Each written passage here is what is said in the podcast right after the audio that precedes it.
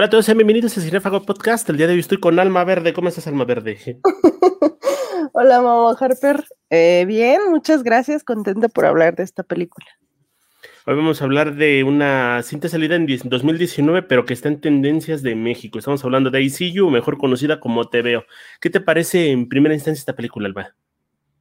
Pues la verdad me gustó bastante. Eh, ahí más o menos leyendo un poco de, qué pasó con esta película, eh, que se, digamos, se estuvo transmitiendo en algunos festivales, pues al parecer no le fue muy bien con la crítica, o bueno, no, no fue una película muy destacada, pero eh, Netflix pues se ha vuelto la tendencia número uno en México, entonces me pareció interesante como verla por esta razón y pues es una película ahí, un thriller de suspenso también este, bastante interesante, ¿no? ¿cómo, ¿Cómo la viste tú, Momo? Momo Harper.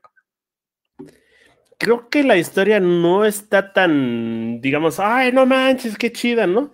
Pero la forma de contar aquí es lo interesante. Eh, si bien muchas películas te van narrando dos historias a la par y ves viendo una escena y otra escena, aquí lo que hace, te divide prácticamente dos películas que son una misma y al final las hace converger en un punto donde tú te quedas con mucha tensión y creo que eso es lo valioso de la película. Es muy, muy padre verla porque nunca nada que de lo que estás viendo en la pantalla es lo que parece.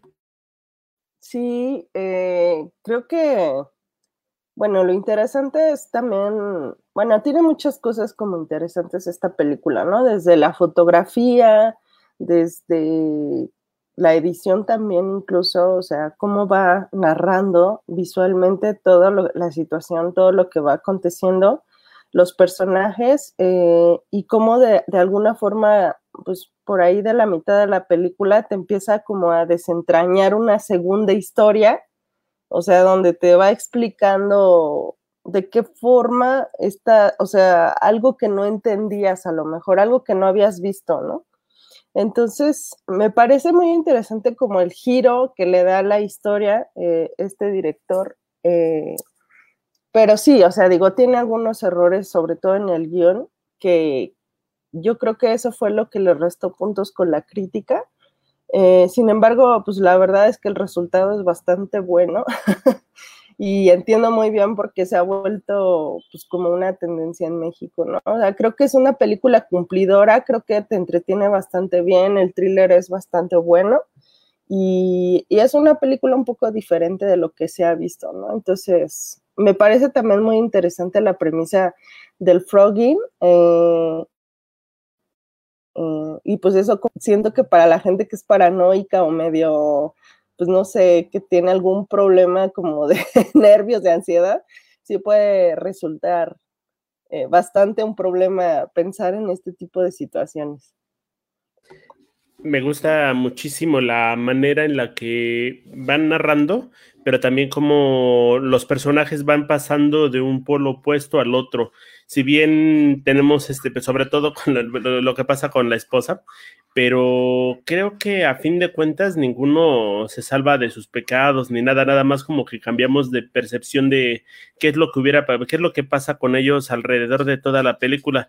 Y ahorita que mencionabas la cámara, creo que al menos la primera mitad de la película tiene muchísimo, pero muchísimo cariño para este tipo de tomas, ¿no? La forma en la que van este, pasando de un lado al otro lo vuelve muy atractivo y te deja como con ganas de querer ver más. Una, sí, una cosa muy interesante y muy importante en, las películas de, de, suspenso, en los thrillers, también es, la música, ¿no? Toda la ambientación, porque justamente de eso depende que tú como espectador te empieces a involucrar y empieces como a sentir ese miedo o esa necesidad de saber más, ¿no? Esa ansiedad. Y creo que lo maneja bastante bien. Entonces, por un lado, las imágenes pues te van dando como pistas de qué es lo que vas a ver y por otro lado está como esta música que, que además siempre ya es muy típica en estas películas de, de thrillers donde tienen como rechinidos, ¿no? Donde obviamente pues te, te levantan ahí como, no sé, la, la ansiedad, el suspenso en, en, todo lo que estás eh, observando. Entonces creo que lo hace bastante bien en ese sentido y va construyendo esta historia sobre un chico que, bueno, la historia en realidad es una familia, ¿no? Es una familia de el esposo, la esposa y, el hijo.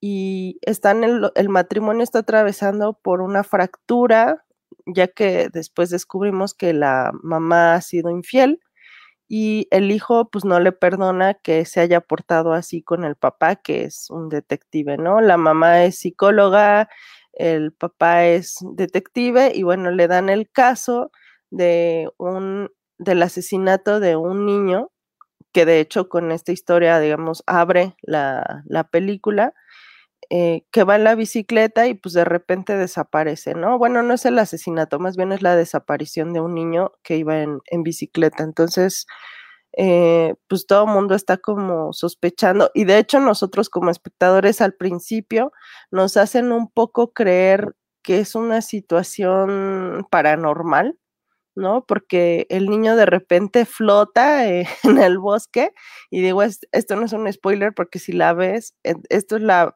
casi de las primeras escenas, es una primera secuencia.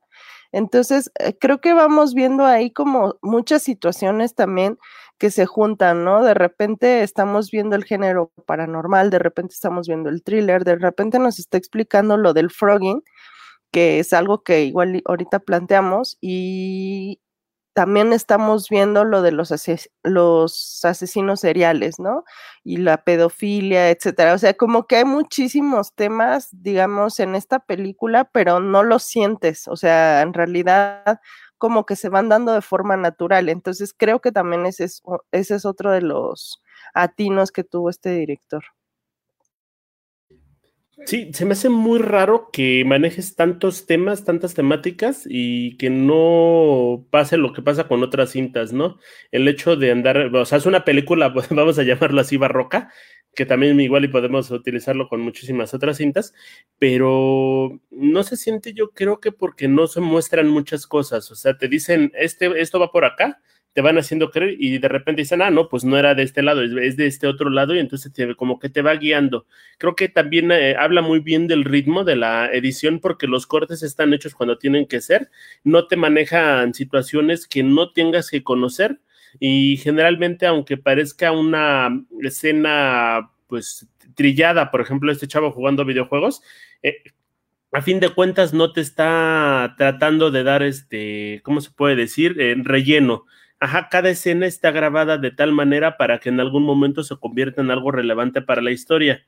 Ajá, y yo creo que por eso no lo sientes. Y creo que de entrada esto de que al principio piensas que va a ser una película de terror, se convierte en una de suspenso y de repente se convierte en un thriller, creo que también es muy padre porque al espectador lo le ayuda muchísimo a entender, bueno, no entender, disfrutar más este fenómeno y quedarse con la idea de qué chingados está pasando. Cuando metes eso en una película de, este tipo, es lo que la hace más como valiosa para, para la gente que la está viendo porque hay algo que quiere resolver y a fin de cuentas te va a, tratar de decir. Y otro de los aspectos que me encanta es el hecho de que parece que hay un hilo conductor de la cinta, lo hay, pero no, que no está todo relacionado como tal. Ajá, no hay como una, y, ese puede ser como el problema del guion, por lo cual no se podría llevar a haber llevado más, un poquito mejor de críticas, sino, pero que no hay algo que te diga, ah, por esta razón todos los elementos están metidos aquí a pesar de que sí lo hay y no lo hay, es muy raro. Sí, pues creo que, o sea, la historia te va llevando bastante bien hasta donde yo lo entiendo. Yo siento que va muy bien como hasta la mitad, ¿no? Entonces, resulta que después empezamos a ver un tipo de, de, cámara en mano, ¿no? Que, ¿no? que a mí me recordó mucho como a la bruja de Blair, ¿no? Estas películas donde que empezaban a, mostrar imágenes de algo que estaban grabando, ¿no? Y era justamente el frogging, que son estos personajes que entran, Alec y, la chica, ahí no recuerdo, eh, era Mindy, claro, Mindy, Alec y Mindy, y entonces, bueno, pues ellos son básicamente, o sea, por lo que vamos entendiendo, dos chavos que viven en la calle, básicamente, o por lo menos ella, y él es un chavo que, tiene ganas como de grabar, ¿no? De filmar, y entonces se meten a esconderse, a vivir escondidos en una casa.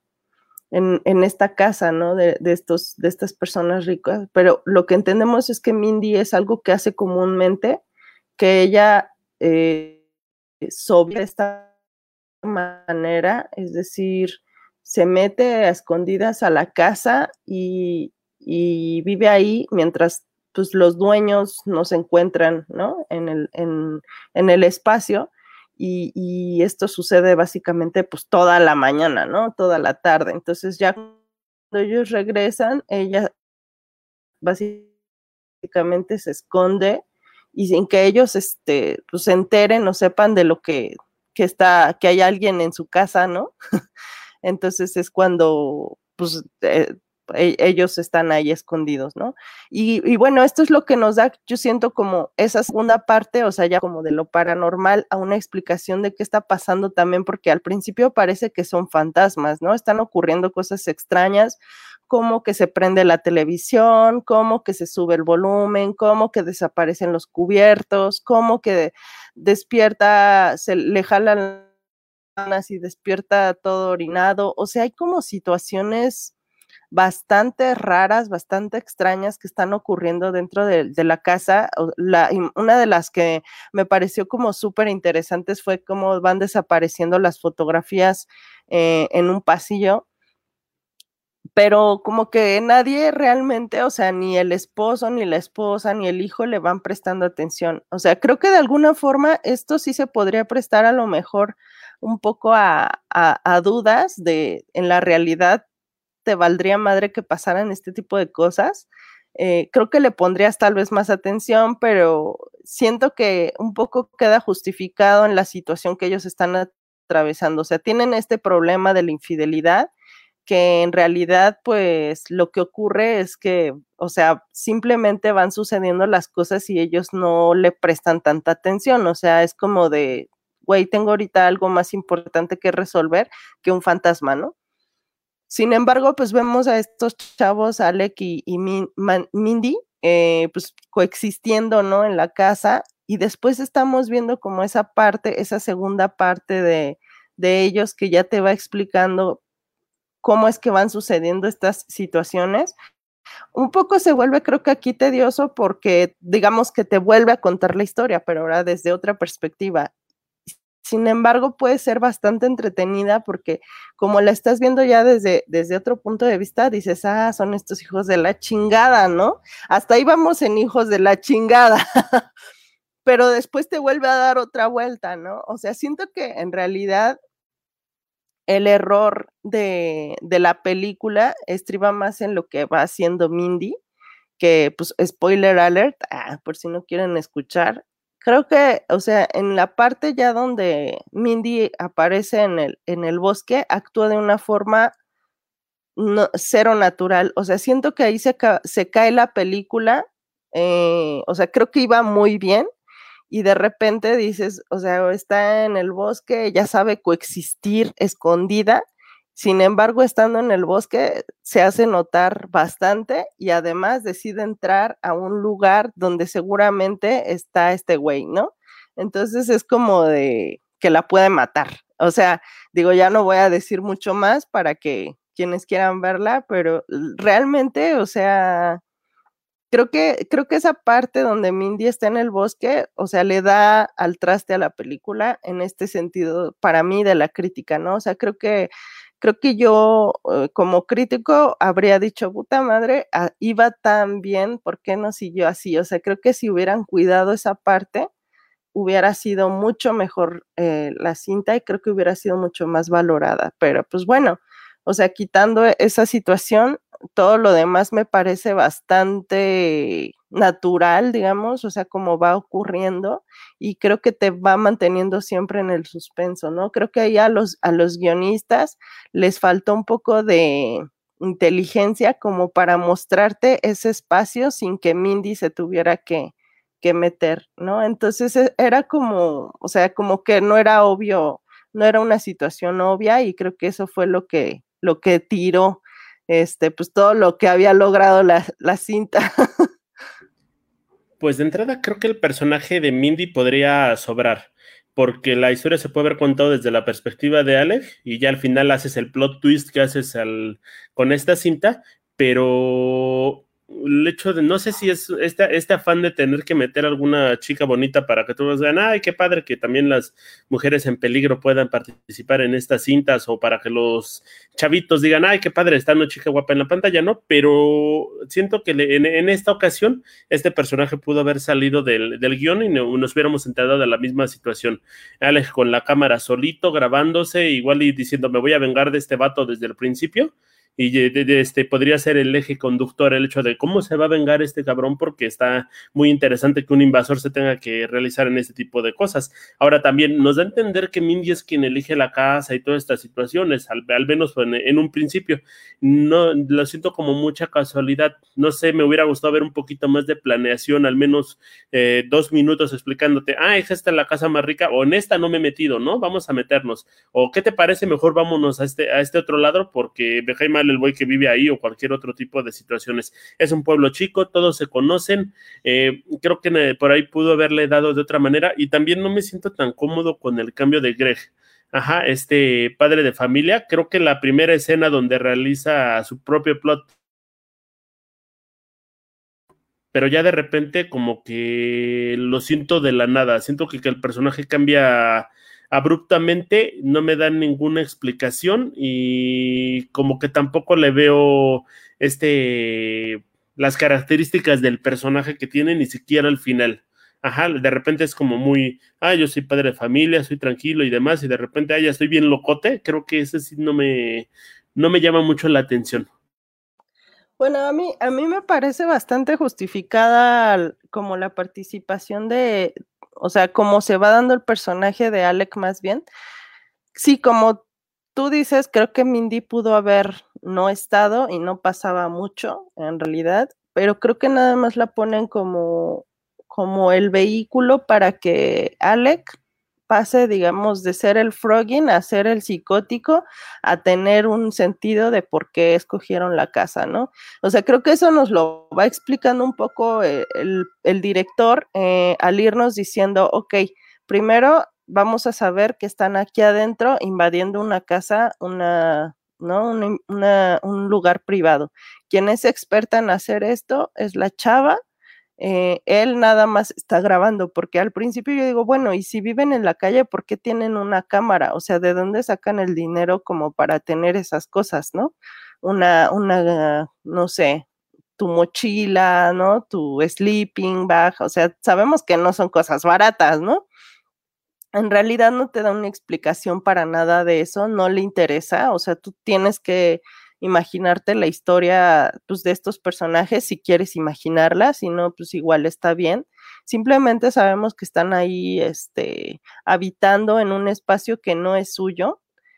Y, y, por lo que ella siempre le dice, o sea, ella siempre le está diciendo cómo hacer las cosas, ¿no? O sea, él siempre, simplemente es alguien que se interesó en saber lo que ella hacía y entonces lo está, lo está grabando. Y tú dices, bueno, pues ah, igual es un chavillo ahí medio jodido que tiene posibilidades este, y quiere hacer un documental o algo así, ¿no? A mí como que me daba a lo mejor esa impresión.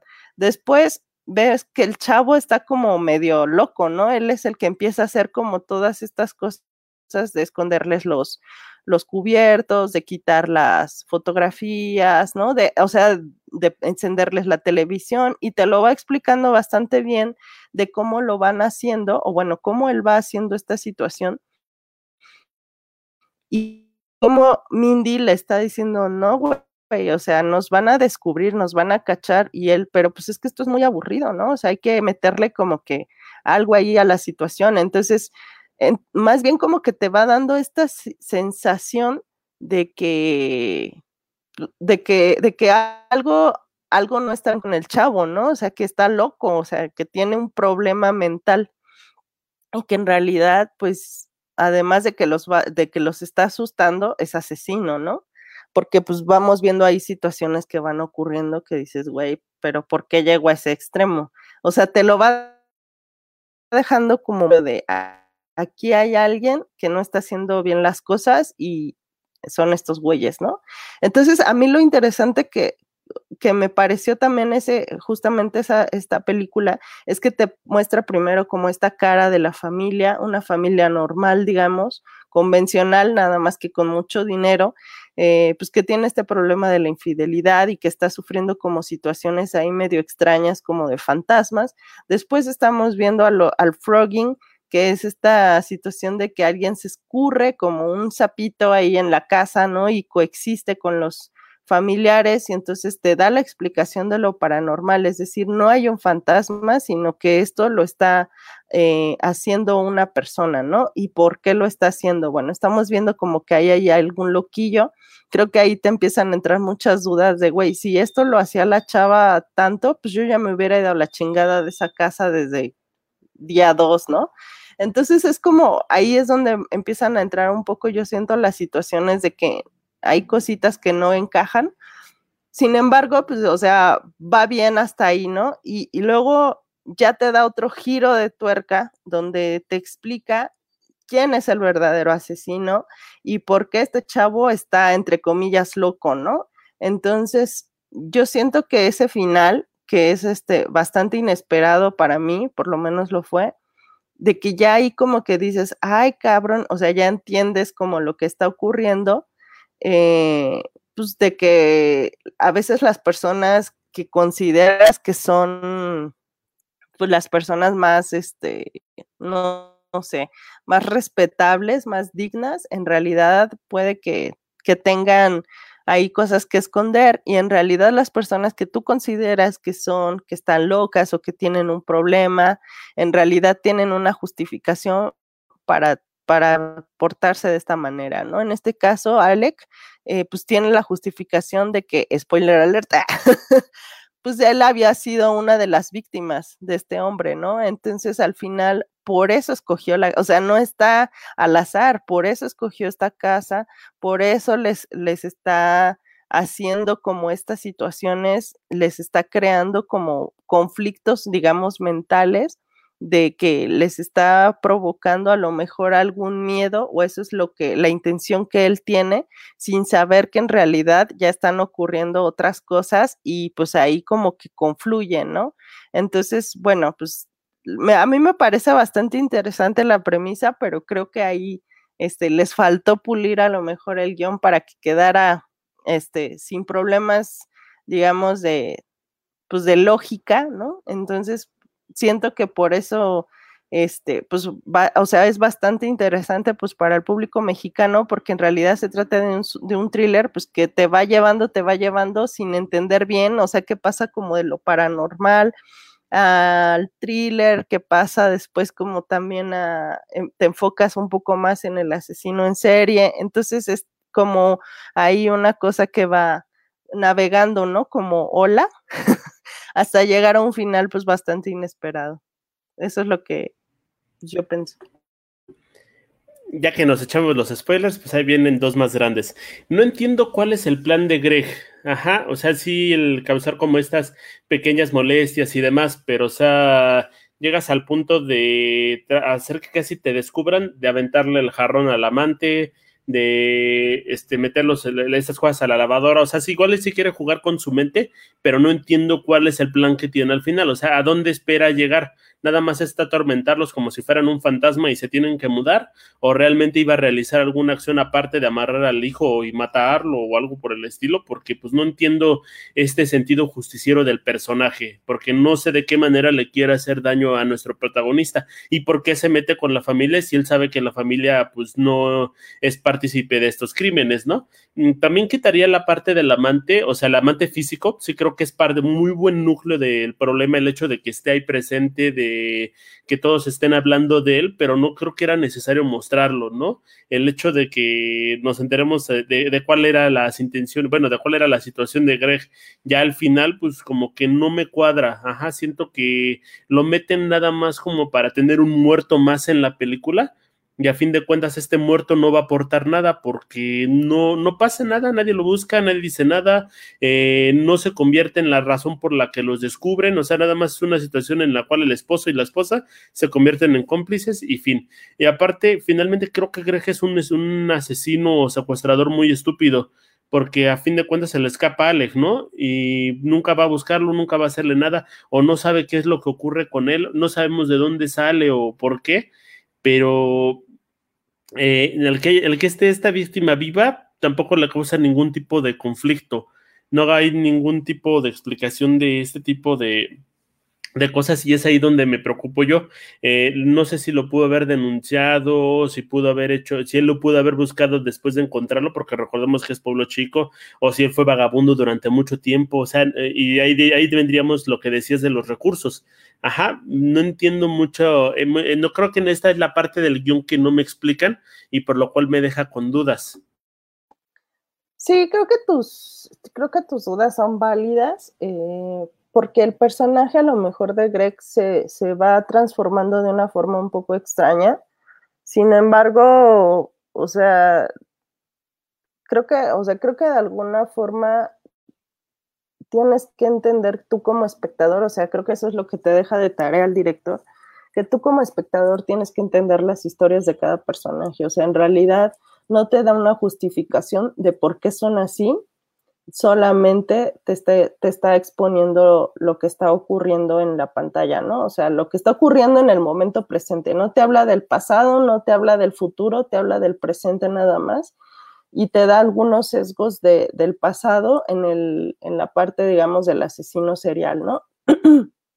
Entonces yo siento que, que el personaje de Greg es un personaje que es como enmascarado, hace cuenta que él vive una vida que pues está como, se, se, expone como una persona normal, ¿no? Como un papá de familia ejemplar, como un policía que está muy interesado en resolver un caso importante, eh, que incluso involucra a su amigo detective que lleva pues muchos años investigando una situación, este, justamente de, una, de un asesinato de, o bueno, de una desaparición de un niño, como la que nos dice ocurrió hace 15 años, ¿no?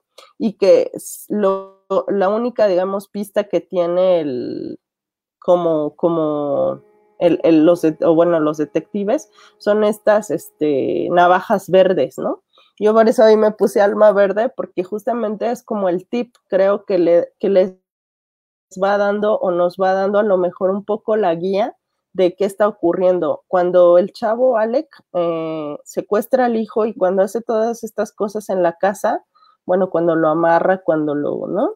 Cuando lo droga, es, siento que lo que él quiere o la intención que él tiene es hacerlo sufrir, ¿no? Él quiere como chingarse a la familia que, que, lo, que le chingó a la vida, ¿no? Básicamente. Pero la, la, situación ya no ocurre de la forma en la que él esperaba porque están ocurriendo otras cosas en la familia.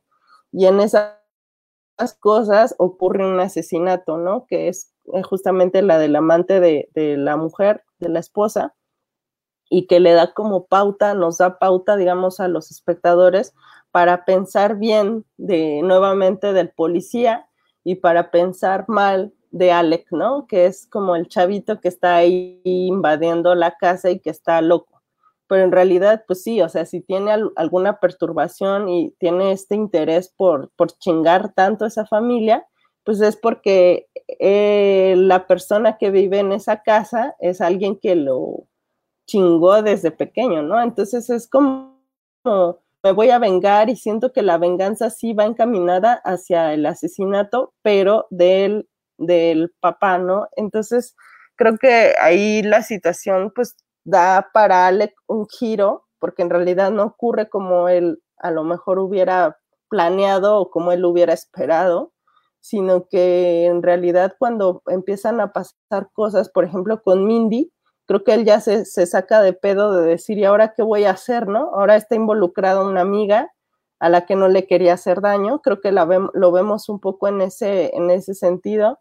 Entonces, bueno, pues al final el, el, que no tienen, el que tiene totalmente sangre fría en la película, pues va siendo el personaje que menos esperábamos, ¿no? Entonces, creo que en ese sentido así sí, sí se va volviendo muy rica la, la, cinta. Para mí, pues fue muy interesante cómo construyeron a los personajes y sin decirte mucho de ellos, pues siento que sí te dicen bastante.